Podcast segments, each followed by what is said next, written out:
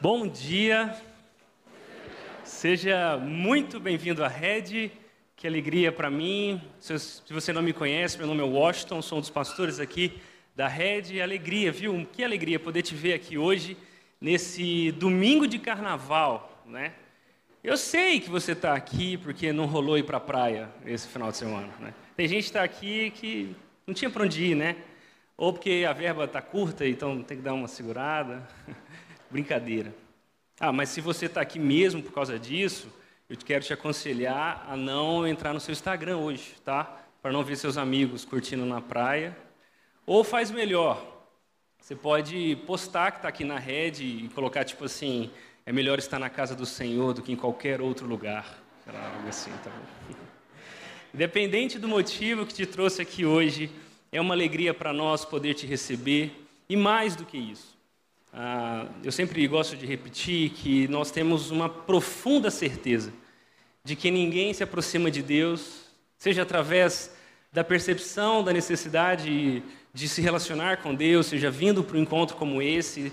Ninguém faz isso sem que, de alguma forma, o próprio Espírito de Deus, o próprio Deus esteja persuadindo, convencendo, tocando em seu coração para que se aproxime dele.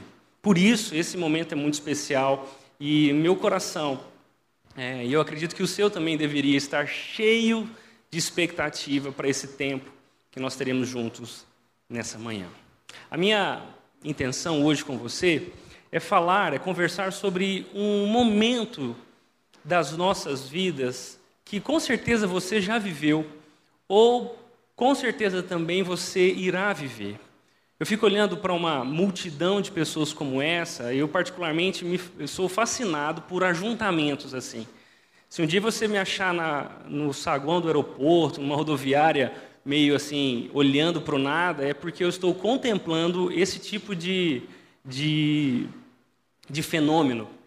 Pessoas completamente diferentes, que vieram de origens, de lugares diferentes, estão vivendo momentos de vida diferentes que vão também para destinos diferentes, têm é, visões de mundo diferentes, todas essas pessoas, em, apesar de serem diferentes, no mesmo lugar. Isso é fascinante, não é? Já parou para pensar nisso? Se você olhar para o lado, você vai com certeza encontrar um monte de gente que você não faz a mínima ideia de quem seja. Mas independente dessas diferenças entre nós, trouxeram um banco para mim. Salva de palmas para os nossos voluntários que trazem bancos. Obrigado, Azul. Independente de quem nós somos, Deus nos juntou aqui hoje e, e o meu objetivo nesse tempo que teremos juntos é mostrar para você que, independente dos seus problemas, sejam eles quais forem, Deus tem a mesma solução para qualquer um de nós. Quanto mais a vida humana se desenrola, quanto mais a, a, no, a nossa sociedade se desenvolve, mais complexo fica os nossos dias. Mais complexa é a nossa própria vida. Eu acho que você chegou na vida adulta e já percebeu isso, né? Quando você era criança, quando nós éramos crianças, nós olhávamos para os nossos pais e tudo que nós queríamos era ser adultos, né? Porque a vida legal é a vida de adulto, né? Nós estávamos enganados, né, pessoal? Porque parecia tão legal e ser criança é tão sem sentido e nós queríamos ser adultos e quando nós chegamos aqui a gente percebeu que não dá mais para voltar. A vida é complexa, nós temos contas para pagar, nós temos relacionamentos difíceis, aconteceram coisas ao longo do caminho que nos feriram e, e de alguma forma todos nós experimentamos ao longo da nossa vida esse tipo de sentimento. Em algum momento tudo pareceu perdido. Você já experimentou isso? Esse sentimento de quase um afogamento espiritual ou existencial. Momento na vida onde alguém disse algo para você ou alguma circunstância te encurralou. E lá, talvez no chuveiro, quando ninguém te olhava, ou debaixo daquela coberta, no seu travesseiro, a sua certeza é que não tinha mais jeito. Eu acho importante conversarmos sobre isso nesta manhã, porque, embora eu não conheça profundamente o que você está vivendo, eu tenho uma certeza profunda que tem pessoas hoje aqui que só vieram num domingo como esse, um domingo de carnaval, para uma igreja, porque sentem que tudo está perdido. E eu também tenho certeza que se você não sente isso hoje, daqui a pouco você perceberá que tudo pode estar perdido. E é por isso que eu queria convidar você a dar ouvidos ao que o próprio Deus quer te mostrar, quer te falar nessa manhã. E eu quero fazer isso de uma maneira talvez um pouco mais didática. Eu quero construir com você, contar para você a história de dois homens. São histórias diferentes, de circunstâncias diferentes, pessoas diferentes. Mas nós vamos aprender junto com a história deles como o mesmo Deus solucionou ou soluciona histórias tão diferentes através da mesma pessoa que é o próprio Jesus. Então eu, eu sou desses que gosta de estudos de caso e o primeiro caso que eu queria contar para você é a história do João. Inclusive, eu quero que você preste atenção, eu vou contar um pouquinho o que está acontecendo com a história do João agora. Fique tranquilo, é uma história fictícia, tá? Ela é inspirada em fatos reais. E eu acho que de alguma forma a história do João tem a ver com a história de muita gente aqui, então é possível que ela se esbarre em algumas em algumas coisas que têm a ver com você, outras não. E o João é um cara fictício, sabe? Não, tem, não é nenhum João que está aqui. Então você que é João, respira fundo, que não é sobre você que eu estou falando, tá bom? Olha o que aconteceu. João foi um aluno brilhante na faculdade, e isso rendeu a ele boas oportunidades de estágio e boas recomendações por onde passou. O João, antes mesmo de se formar em comércio exterior, já, estra, já estava empregado numa companhia multinacional. Ele trabalhava mais de 10 horas por dia com muita dedicação e contribuiu significativamente para o sucesso dos projetos sobre os quais o seu time era responsável. A primeira promoção veio como uma consequência natural do esforço do João. Isso deu a ele condições financeiras de se casar com a sua noiva, a Esther, e comprar o seu primeiro imóvel. Os últimos quatro anos trouxeram para João uma rotina cheia de muito trabalho. Além de muito trabalho, várias promoções e até um casal de gêmeos. Hoje ele é gerente de uma, de uma região promissora de sua empresa, mas nos últimos meses os resultados não têm sido tão bons. A diretoria da organização cobra resultados arrojados, ciclo após ciclo, e João não está nada confiante. Por outro lado, a Esther, a sua esposa, e as crianças já estão cansadas e desanimadas pela ausência do papai. Parece que a empresa é o lugar que ele ama e não a sua própria casa. Quanto mais os dias passam, mais João sente fortes dores no peito e um profundo medo de perder o que ele ama. Já está ansioso e confuso. Ele acredita que perderá algo de muito valor em breve. Ou emprego, ou amor da sua família. Nada tira da cabeça dele que, independente do que aconteça, ele não será capaz de cuidar de tudo. Parece que para o João, tudo está perdido. Essa história tem alguma coisa a ver com você? Dessa complexidade da vida adulta, de lidar com responsabilidades que parecem ser maiores do que as nossas capacidades?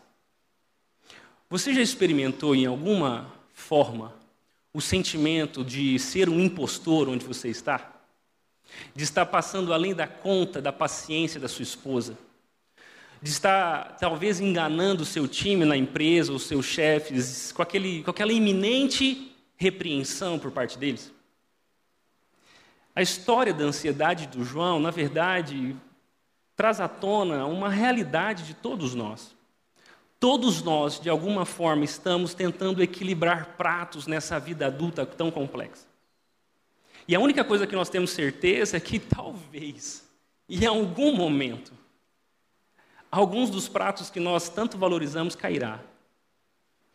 Nós já vimos pessoas perto de nós deixando os pratos caírem, Eles perderam os filhos, eles perderam o casamento, eles perderam grandes oportunidades, eles perderam muito dinheiro, eles perderam a saúde, eles perderam a reputação, e nós não queremos ser como eles. Você já experimentou isso? Parece que para o João tudo está perdido e é uma questão de tempo. Eu trouxe a história do João porque nós precisamos ajudar o João a reconhecer como Jesus pode ajudar o João a lidar com a sua ansiedade, com esse momento tão difícil. Vou trocar meu banquinho de lugar, porque a história que eu quero contar, além da do João, é a história do casamento do Wesley. Wesley, acho que frequenta a mesma igreja do João, mas na verdade o casamento de Wesley com Vanessa está prestes a sofrer uma grande surpresa. Wesley experimentou, desde o divórcio dos pais na adolescência, um crescente sentimento de medo. Os pais se divorciaram e ele começou a experimentar uma realidade instável em casa. Ele chegou a presenciar episódios de violência doméstica. Ele viu seu pai bater na sua mãe. Ele viu sua mãe atirar copos no seu pai. Ele amava os pais e se recusava a ter que ficar de algum lado. Ele até ouviu um dia de sua mãe que seu pai estaria traindo ela, mas isso nunca foi provado. Sua mãe evitava conversar sobre os problemas conjugais com seu pai, com Wesley. Depois do divórcio, ela começou a frequentar uma igreja batista e Wesley encontrou conforto naquela comunidade, ele fez amigos e a vida parecia ir bem. Ainda assim, aquele medo nunca foi embora. Wesley conheceu a pornografia naquele tempo, naquele momento de vida. Ver fotos pornográficas era uma boa forma de se sentir mais crescido do que os, os outros amigos da escola. Isso também fazia com que ele se sentisse forte nos momentos de medo. E muitas vezes ele resolveu o medo que tinha da vida trancado no seu quarto, acessando pornografia. Hoje Wesley é casado. Ele tem duas filhas lindas, uma de quatro e a outra de nove anos. Mas desde a adolescência, seu consumo de pornografia vai de meros vídeos compartilhados por amigos em grupos de WhatsApp, até mesmo em algumas fantasias sexuais que ele propôs para sua esposa, o que deixou ela bem desconfortável.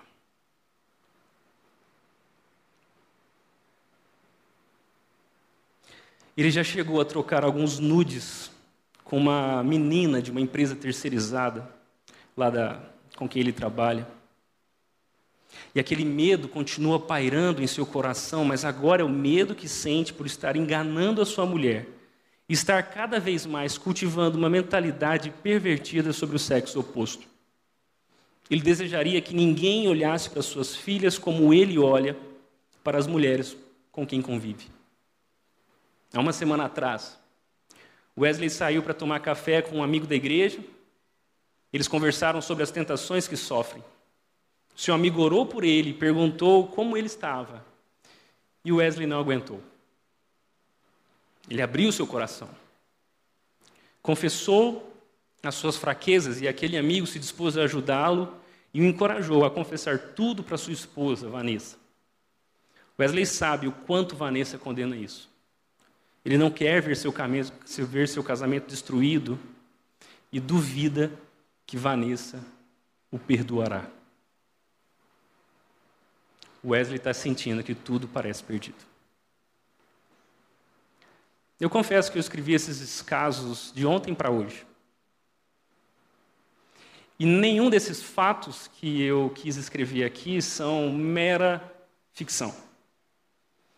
Porque a história do Wesley, da Vanessa e do João são histórias como as nossas.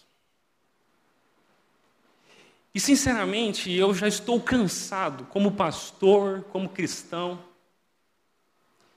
de viver dia após dia lidando com pessoas, e até mesmo comigo mesmo, que não conseguem mais ou que ainda não conseguem aplicar a verdade do Evangelho à realidade das suas vidas. E eu quero te encorajar a sair daqui pensando no Wesley, no João, mas muito mais pensando em você. Mas sair daqui pronto a, a, a realmente entender como Jesus pode transformar histórias reais, como a sua, como o seu casamento, como as circunstâncias que hoje tanto te afligem, quanto os sintomas que você experimenta no seu corpo. Será mesmo que o Evangelho pode nos salvar? Porque a nossa vida é preciosa demais para que nós, semana após semana, estejamos num lugar como esse, ouçamos algo que nos conforte, mas que não necessariamente responde às verdadeiras necessidades da nossa vida. E é por isso que, falando sobre o João, Wesley, a Vanessa, falando sobre você, eu quero que, junto comigo, nós, você venha para cá e nós olhemos para Jesus. Nós conheçamos o quanto Jesus não só nos tira da terra e nos leva para o céu, mas também restaura a ordem do nosso coração, nos libertando do caos que é a nossa vida, para uma nova realidade, onde não necessariamente a dor e o caos serão afastados de nós, mas onde nós encontraremos consolo, direção e respostas verdadeiras para os nossos verdadeiros problemas. É por isso que hoje, nessa manhã, eu quero conversar com vocês sobre três verdades a respeito de Jesus que pode salvar o Wesley, que pode salvar o João, mas que também pode salvar você hoje. E para nós conhecermos essas três verdades, eu quero te convidar a ler comigo Hebreus capítulo 2, versos 16 e 18. Hebreus é um texto muito especial, extremamente cristocêntrico, e eu quero, através desses, dessas palavras, te mostrar quem é Jesus. Três verdades sobre ele. Diz assim, Hebreus capítulo 2, versos 16 ao 18. Também sabemos que o Filho, uma referência a Jesus, o Filho, um título que a Bíblia dá a Jesus: O filho não veio para ajudar os anjos, mas sim os descendentes de Abraão. Portanto, era necessário que ele se tornasse semelhante aos seus irmãos, uma referência a nós, aos homens, aos humanos, que ele se tornasse semelhante aos seus irmãos em todos os aspectos, de modo que pudesse ser nosso misericordioso e fiel sumo sacerdote diante de Deus e realizar o sacrifício que remove os pecados do povo, uma vez que ele próprio passou por sofrimento e tentação. Ele é capaz de ajudar aqueles que também são tentados.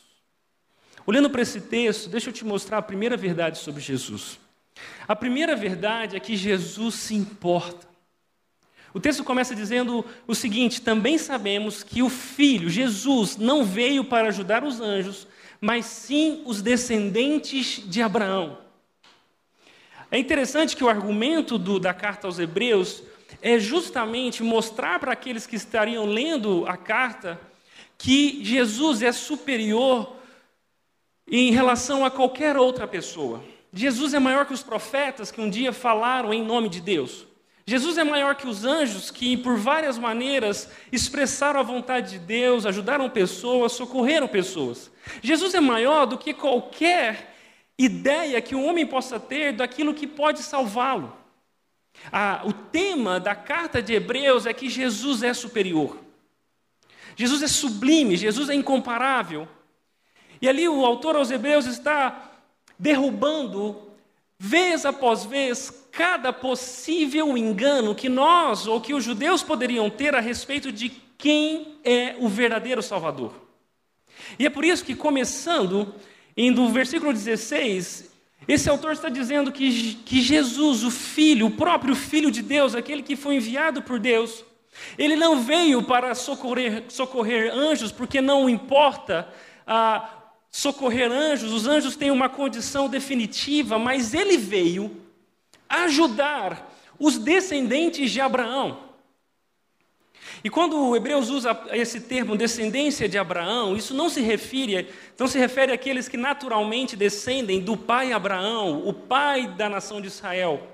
Mais do que isso, Jesus veio socorrer aqueles que descendem espiritualmente daquele Abraão que um dia decidiu viver pela fé. É por isso que, se você hoje é alguém que crê em Jesus como seu Senhor e Salvador, a Bíblia inclui você nessa lista de pessoas a quem se refere a descendência de Abraão. Isso é importante porque eu tenho aconselhado pessoas semanalmente, lidado com gente sofrendo, que experimenta esse sentimento que tudo parece perdido. E só experimentam isso porque de alguma forma se esqueceram que, independente do que você está vivendo hoje, ou independente do que elas estão vivendo hoje, deixa eu dizer, deixa eu te lembrar uma coisa. Jesus se importa com você. Eu vou repetir. Jesus se importa com o que está acontecendo na sua vida hoje.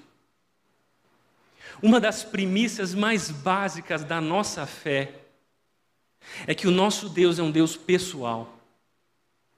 É um Deus que se identifica. É um Deus que não tem os ouvidos tapados. É um Deus que não está com o rosto virado. Pelo contrário, Deus nos conhece. Deus estava naquele quarto. Deus está naquele escritório. Deus conhece aqueles relacionamentos. Deus ouviu aquilo que você disse. Deus se importa e se importa tanto que quando nós olhamos para o capítulo, para o versículo 16 aqui do capítulo 2, o que nós estamos vendo é o movimento do próprio Deus de sair de onde ele está, de abrir mão daquilo que ele tem e socorrer aqueles que precisam. Jesus se importa com você.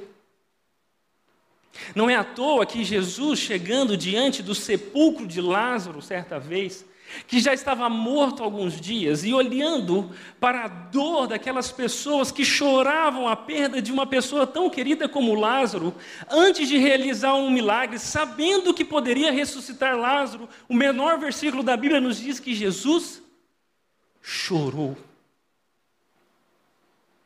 Não é à toa que uma das mais preciosas promessas que o cristão tem é que quando tudo acabar, Ele mesmo é quem enxugará dos nossos olhos toda lágrima. E por que isso é tão importante? É porque eu acredito que é, é difícil para nós mantermos essa verdade viva no nosso coração o tempo todo. Quantas vezes você se perguntou: será que Deus realmente se importa? Está tão difícil educar os filhos, será que Deus se importa? Meu casamento não tem mais jeito, será que Deus nos abandonou? A minha saúde é algo que eu não consigo mais cuidar, a doença já tomou conta, será que Deus se importa comigo? É por isso que, independente de onde, de onde você está hoje, eu queria que você saísse daqui se lembrando que Jesus se importa com você. Ele se importa tanto que Ele, o Filho, veio ajudar aqueles que creem. E isso é muito especial. Isso pode fazer toda a diferença a partir de hoje na sua vida, porque, conforme diz o Salmo capítulo 46, verso 1, Deus é o nosso refúgio, nossa força, sempre pronto a nos socorrer em tempos de aflição. Ele é o socorro bem presente na angústia, ele é aquele que chega primeiro, ele é aquele que está com seus ouvidos atentos à sua oração, ele conhece o que você está vivendo hoje. E eu fico pensando que se Jesus é o socorro bem presente da nossa angústia, se Ele é aquele que nos, em quem nós podemos nos refugiar, como essa verdade pode ajudar, por exemplo, Wesley? Wesley é aquele homem que desde a adolescência é viciado em pornografia e agora, diante da confissão que ele fez, do estado em que chegou, ele, ele reconheceu que ele precisa resolver isso. Saber que Jesus se importa vai ajudar o Wesley a ter consolo nesse momento de tanta aflição. O Wesley não sabe a reação que a, que a Vanessa terá quando ele confessar que trocou nudes com a amiga da empresa. Wesley não tem controle sobre a reação das suas filhas se a sua mãe, de certa forma, resolver abandoná-lo.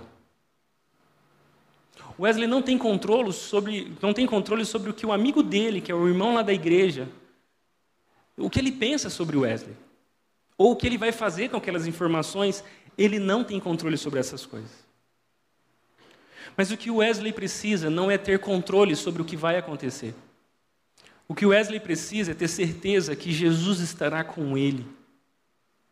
E que através do drama que ele vive, Jesus está trabalhando na vida do amigo que conheceu a história, na vida da esposa que ouvirá a confissão, na vida da igreja que poderá se importar para ajudar. Jesus está com ele e trabalhando através daquela situação.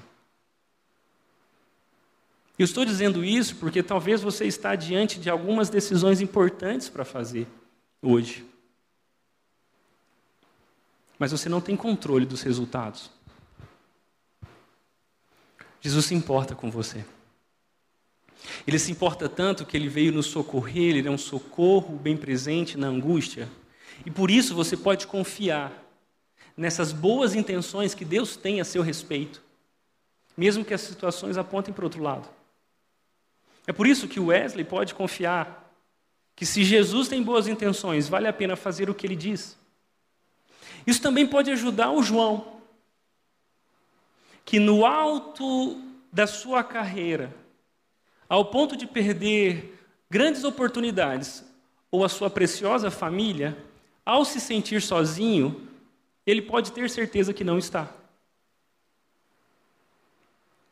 Jesus está com ele no alto da sua liderança. Jesus está com ele na falência da sua família. Independente se ele perder a carreira ou os filhos, Jesus não o abandonará.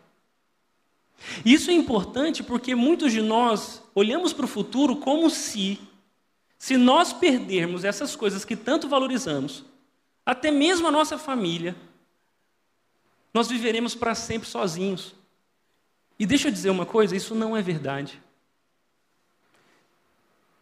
O sentimento de solidão que nós experimentamos vez após vez, independente da situação, é uma mentira.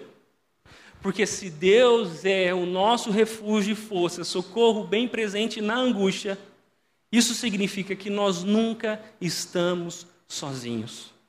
Talvez nós não, consigamos, nós não conseguimos perceber a presença de Deus, e isso também é algo que Ele trata em nós. Mas o fato é que você nunca está sozinho. E é por isso que eu queria te fazer essa pergunta hoje.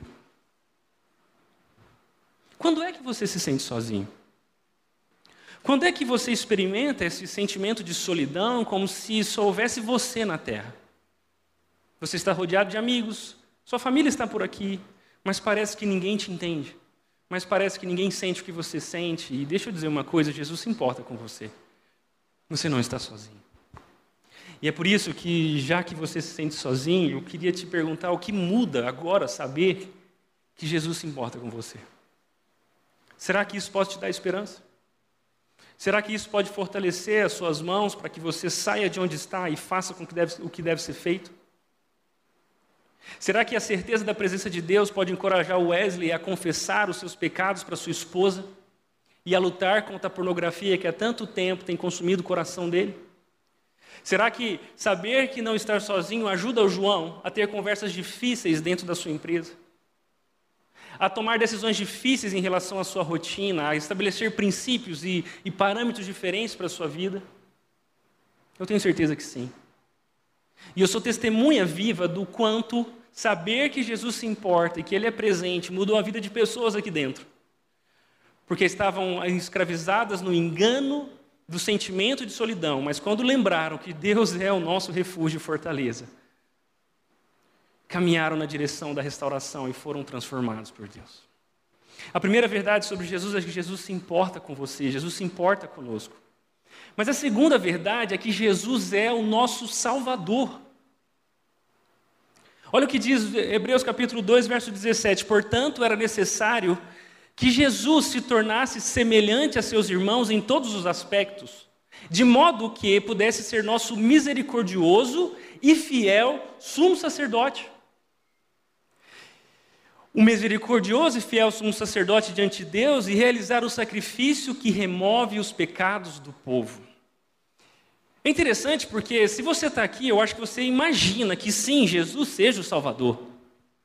Mas saber que Jesus é o nosso Salvador não necessariamente transforma as nossas vidas se elas não forem transformadas a partir dessa verdade dentro do nosso coração. Muitos de nós sabemos que Ele nos salva, mas não sabem exatamente do que ou como.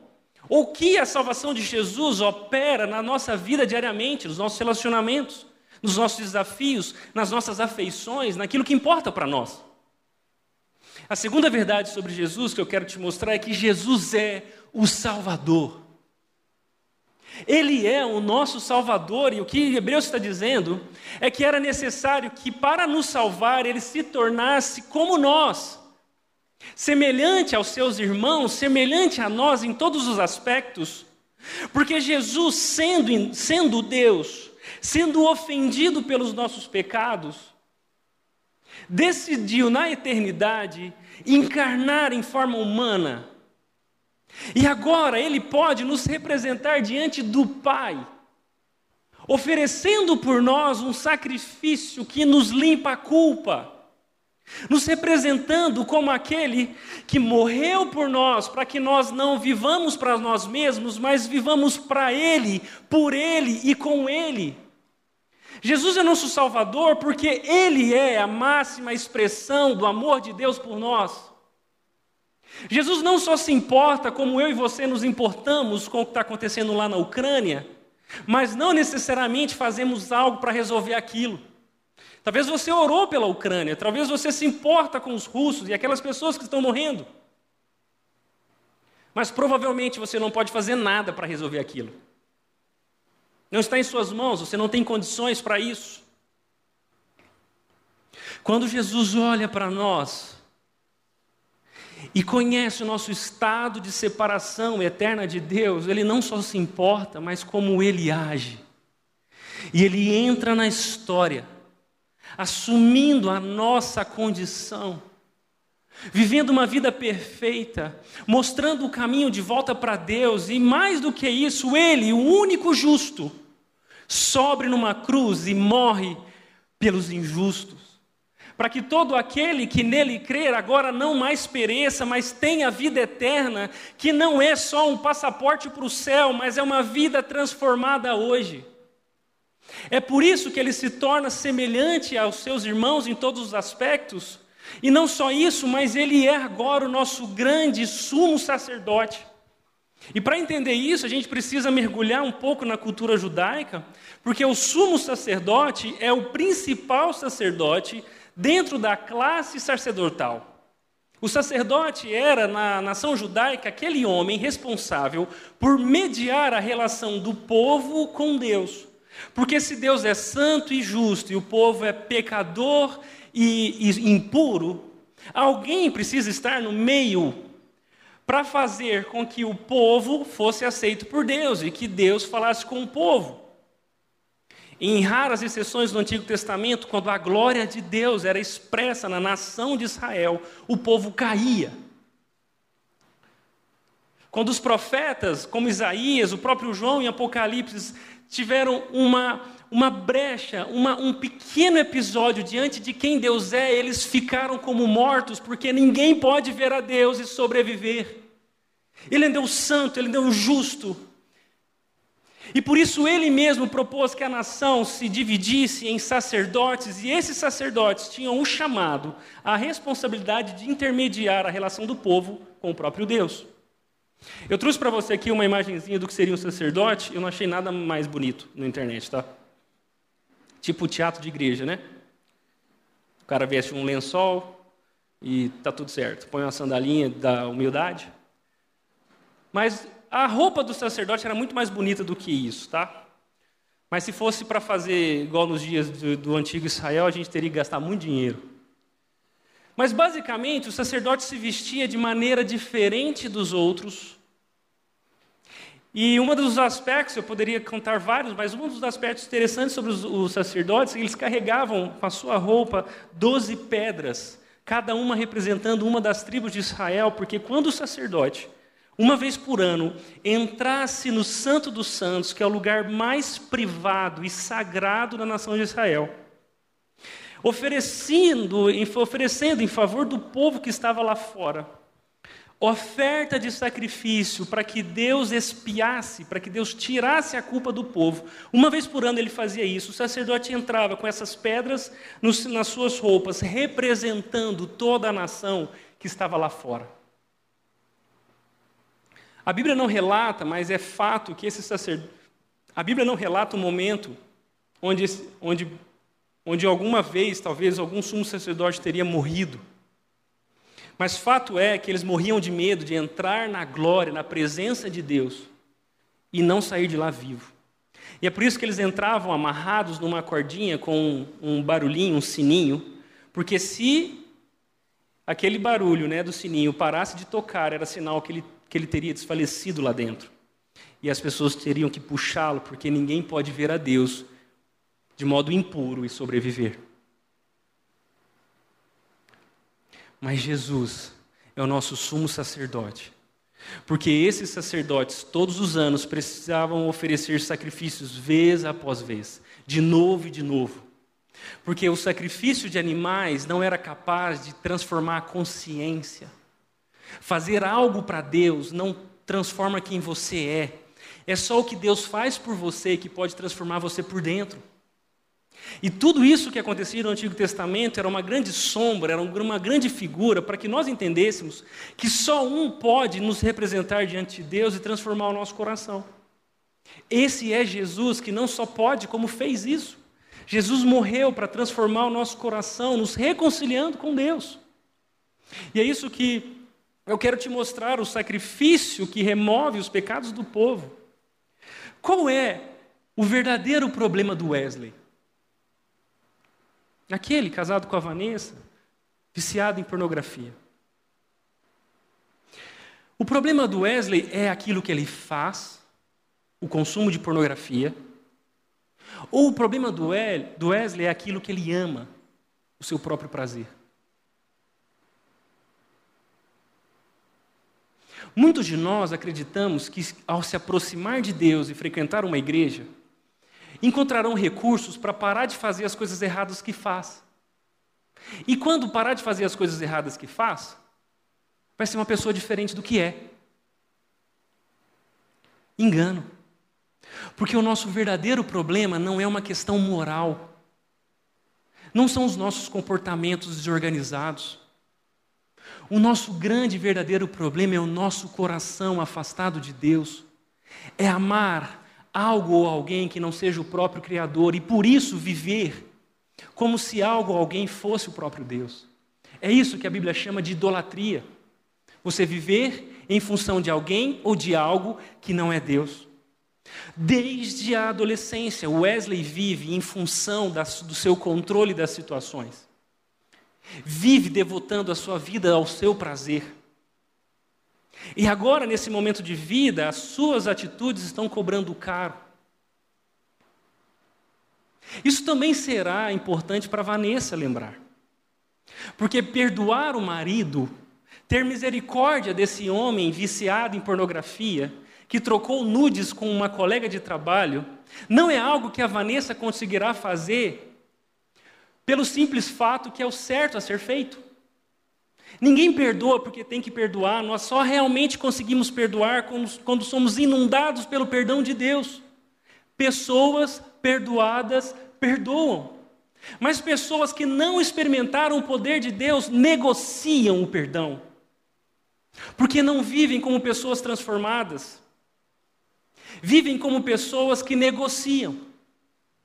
É impossível que o casamento do Wesley e da Vanessa seja transformado pela força de vontade deles.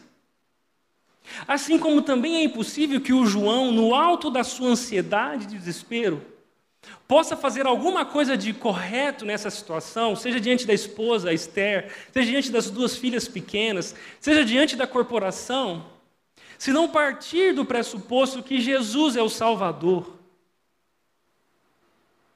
Que, Jesus, que Jesus salvou ele de uma vida que não é mais definida pela função que ele tem na empresa, ou pelo desempenho que ele consegue é, ter na educação dos seus filhos. Isso te ajuda hoje? Jesus quer libertar eu e você, não de um comportamento errado que nós temos, mas de um coração inclinado para os caminhos que não são os do Senhor. É por isso que eu gosto quando Hernandes Dias Lopes diz que Jesus Cristo tornou-se filho do homem para que pudéssemos ser filhos de Deus. Ele veio à terra para que pudéssemos ir ao céu, ele carregou os nossos pecados para que pudéssemos ser participantes da sua justiça, tomou a nossa natureza para que pudéssemos ter a sua. Deixa eu te dar um recado importante se você ainda não entendeu. Jesus não quer te transformar de fora para dentro. Jesus quer te transformar de dentro para fora. Porque o seu verdadeiro problema não é o que você faz, é quem você é. E é por isso que todo ser humano, de alguma forma ou de outra, vive perseguido pela culpa. Você chegou aqui se sentindo culpado de alguma forma? Por não estar cuidando da sua saúde como deveria? Por não estar cuidando da sua esposa como deveria? Por não ter cuidado daquele seu casamento que terminou como deveria? Por não estar sendo o melhor profissional como você acha que deve ser? Por não estar sendo o melhor voluntário dessa igreja? Por não estar fazendo aquilo que você acha certo? Todos nós vivemos perseguidos pela culpa. Muitas das culpas que nós temos, elas não são legítimas. Elas são fruto de enganos e, e verdades que nós não deveríamos acreditar sobre nós. Você não precisa ser o melhor funcionário da sua empresa para ser alguém digno. Isso é, uma, é um engano. E você pode se sentir culpado por não ser o melhor, mas não é sobre essa culpa que eu estou dizendo. O que eu estou falando é que todos nós temos em nosso coração o testemunho da parte de Deus que existe algo de errado conosco. E é sobre isso, é exatamente sobre isso a diferença entre aqueles que são descendentes de Abraão, aqueles que creem em Jesus e aqueles que não creem nele.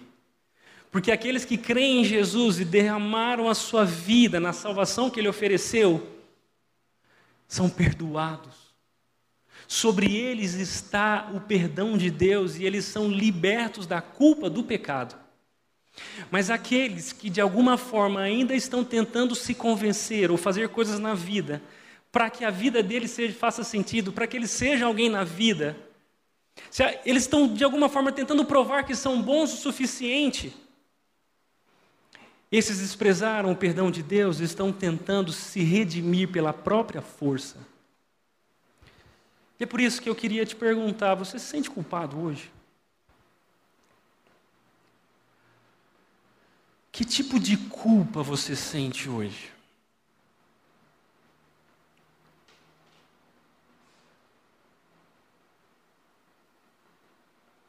Que tipo de culpa faz com que você não, não diga, que você não saia do seu trabalho na hora que tem que sair? Que tipo de culpa você sente quando abre a porta e vê suas, suas filhas chegando, os seus filhos? Que tipo de culpa você sente quando lembra do seu passado?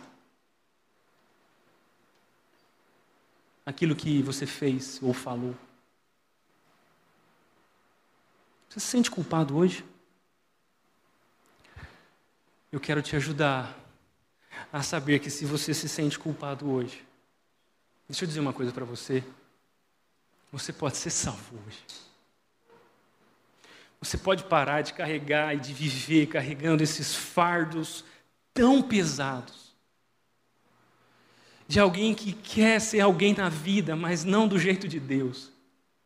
Você pode derramar esses fardos aos pés da cruz e, e nada me, me tira da mente. Talvez você já leu ou poderá ler o livro O Peregrino onde o cristão, que é o personagem principal, carrega, vive e quer agradar a Deus e anda por todos os lados carregando um peso que ele não sabe exatamente o que é, ele só sabe que está pesado, é um grande fardo, e esse fardo só sai dos seus ombros quando o cristão se ajoelha aos pés da cruz e reconhece que Jesus é o seu Salvador. Se tem uma coisa que o cristão pode experimentar, é a leveza de ser perdoado por Deus, não porque ele merece, não porque ele fez por onde, não porque ele é uma boa pessoa, mas porque ele a, a deixou de acreditar em si mesmo e passou a depender a sua vida por completo a Jesus. Você se sente culpado hoje? Talvez essa culpa que você sente não seja exatamente só pelo que, que você fez, mas pela decepção que você carrega consigo mesmo por não, ter, por não ser a melhor pessoa que você pode ser. Enquanto você não aceitar a culpa do seu pecado, você não está pronto para receber a salvação de Jesus. Porque o Evangelho é sempre, primeiro, uma péssima notícia. A péssima notícia é que para nós não tem jeito. Que nós não conseguimos alcançar o padrão de Deus, que todos nós, independente de quem somos, estamos separados de quem Deus é. E nós merecemos a condenação. Mas para esses que creem no que Deus diz sobre nós, nós estamos, nós estamos condenados. Existe a grande boa notícia que Jesus ofereceu a sua salvação, porque morreu na cruz e ressuscitou ao terceiro dia. Então, se a primeira verdade é que Jesus se importa conosco, independente de onde nós estamos, ele se importa tanto. A segunda verdade é que ele se importa tanto que passou a ser o nosso Salvador, ele é o nosso Salvador. Mas, por fim, a terceira verdade é que Jesus, se se importa conosco e é o nosso Salvador, ele conhece toda a dor. Uma vez que, que ele próprio passou por sofrimento e tentação, agora Jesus é capaz de ajudar aqueles que são tentados. Eu tenho acompanhado pessoas que estão vivendo dramas complicadíssimos. O sentimento de que estão afogados na sua incapacidade de fazer o que é certo.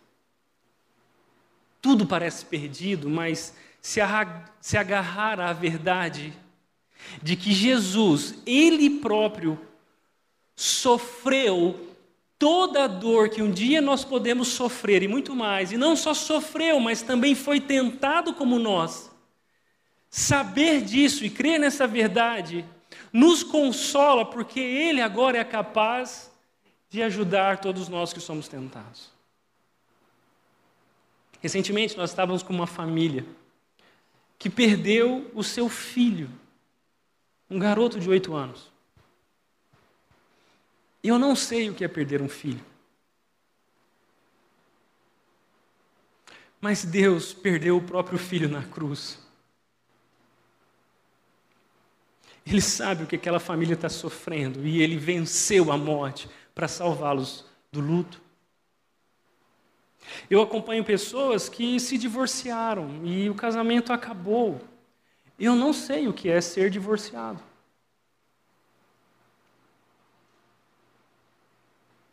Mas Deus amou um povo que, que virou as costas para ele e foi embora. Jesus sabe o que é uma aliança ser quebrada. E ele morreu e ressuscitou, fazendo uma nova aliança conosco, para que nessa aliança nenhuma outra aliança possa ser quebrada. Mas que todas as nossas alianças possam se basear na aliança que ele fez conosco na cruz.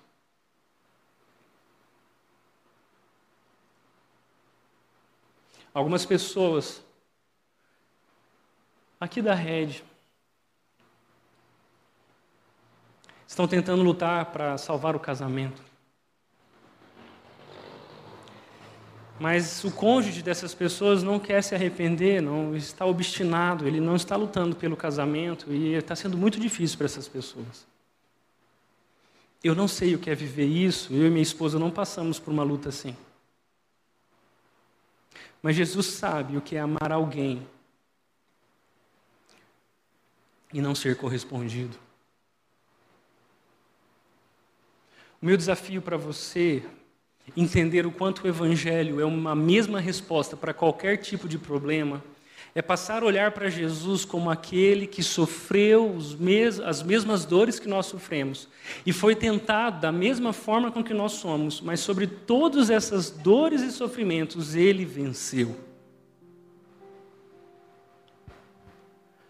Algum tempo atrás, um homem que foi traído pela esposa E nós estávamos ajudando aquele casal. Ele, ele, ele me ensinou o que esse texto significa, porque diante do que aconteceu, ele olhou para mim e disse assim: Washington, a gente diz que quer se parecer com Jesus.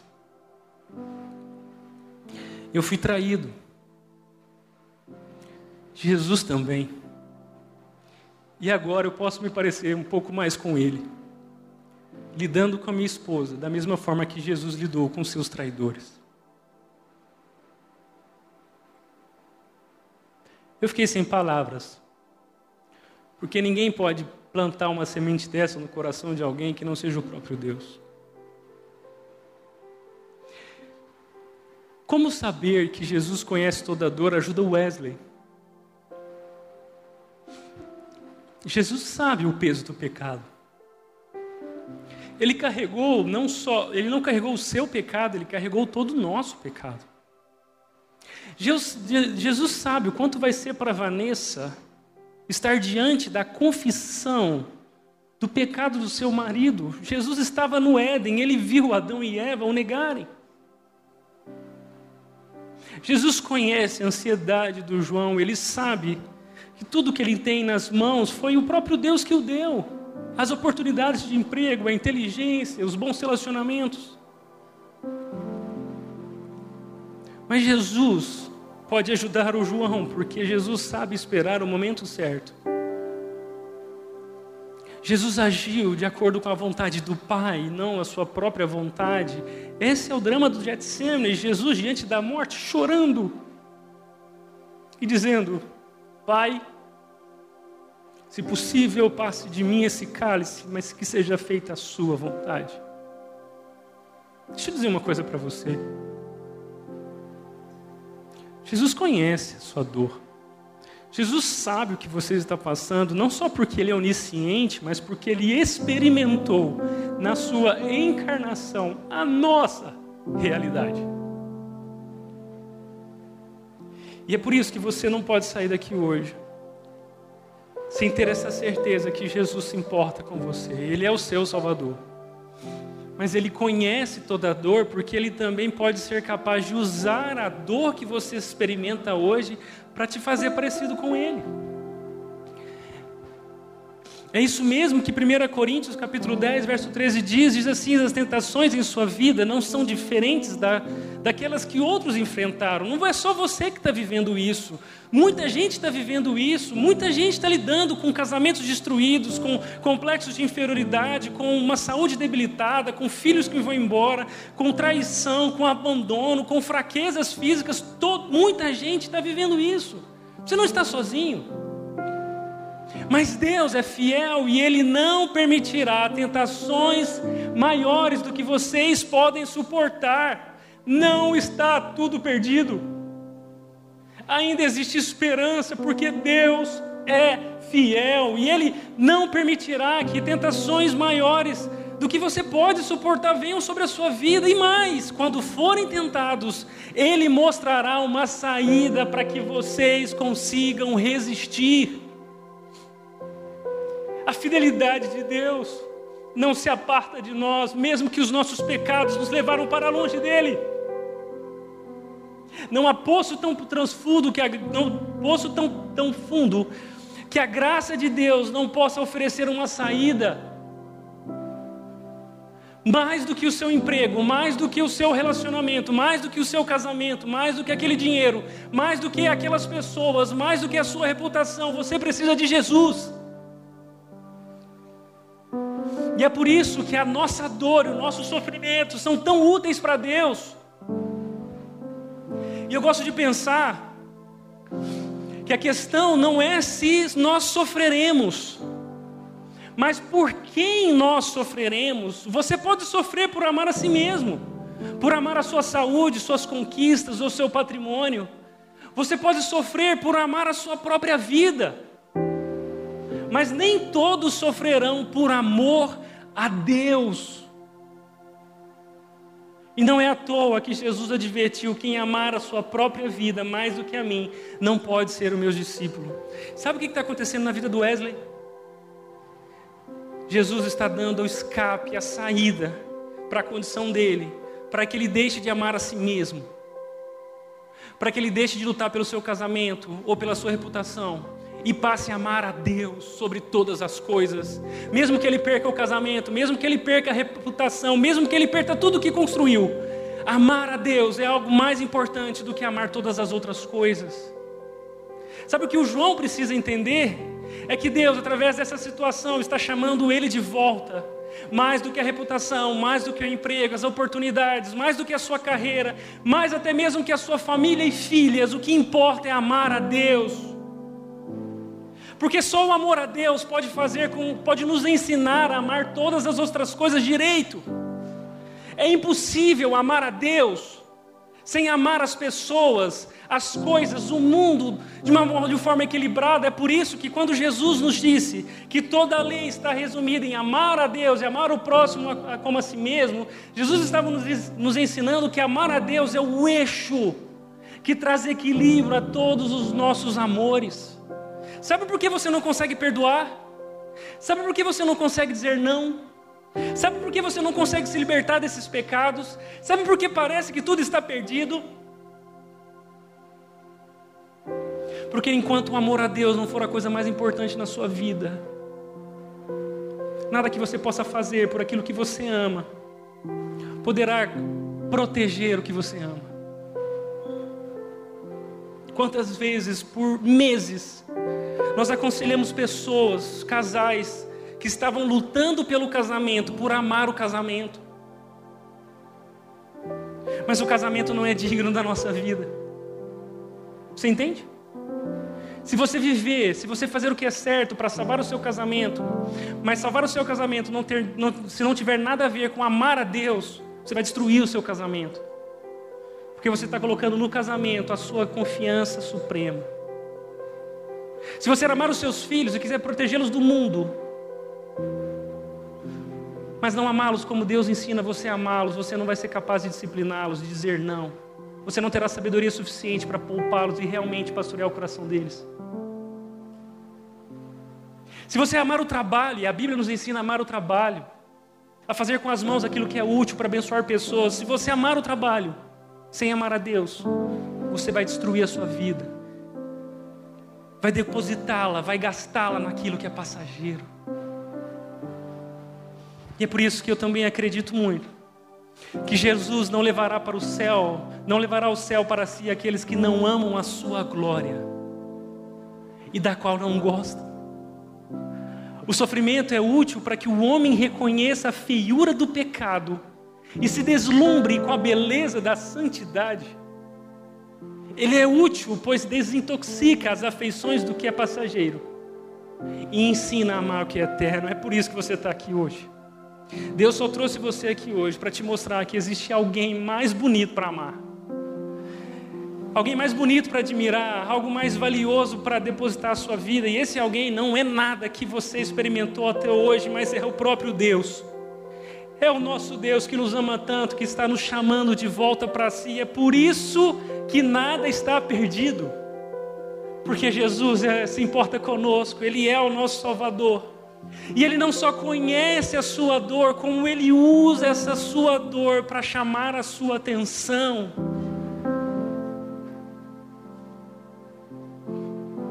É por isso que eu quero te convidar hoje a render a sua vida a Jesus, a entender que Ele não é um Deus longe e indiferente, mas um Deus perto que se importa e que não quer te dar respostas conceituais para você resolver seus problemas, mas que te chama para um relacionamento pessoal que resolve todos os seus problemas. É por isso que eu gostaria de te perguntar: quem é que você mais ama na vida? Quem é que, se você perder, a sua vida não faz mais sentido? Jesus é tão bonito. Jesus é tão bom. Jesus é tão grande que ele merece ser a resposta dessa pergunta. Se você não tiver a Jesus, você não tem nada. Mas se você tiver a Jesus, ainda que você perca tudo, você tem tudo o que precisa. É por isso que, para refletir e praticar, eu queria te lembrar que você não está sozinho. Jesus se importa com você. Ele é um Deus pessoal, ele é um Deus real. A segunda verdade é: quem é o seu Salvador? Jesus é o único que verdadeiramente pode te salvar. E, e para encerrar, toda dor é por enquanto, viu? Jesus já garantiu a saída, presta atenção porque Ele está salvando você, te poupando, te guardando através de pessoas, através dessa mensagem, através de recursos, através de situações, através de uma igreja como essa, Jesus já garantiu a saída. E é por isso que, para encerrar esse momento juntos, eu queria te convidar a fechar os seus olhos e falar com Jesus. Apresentar o seu coração e clamar para que Ele seja tudo em sua vida para que nunca mais você experimente o engano de que tudo parece estar perdido. Deus, essa é a nossa oração. Obrigado porque nada está perdido, o Senhor nos salvou, é o nosso Deus. E por isso nós queremos te louvar e, e agradecer, porque o Senhor nos ama, o Senhor se importa conosco. O Senhor é o escape, é a saída para as nossas condições tão debilitantes, tão, tão sem saída, tu és a resposta. E é por isso que eu oro, Deus, nós oramos. Para que a nossa vida nunca mais seja em torno de, de quem nós somos, ou do que fazemos, ou do que nos aconteceu.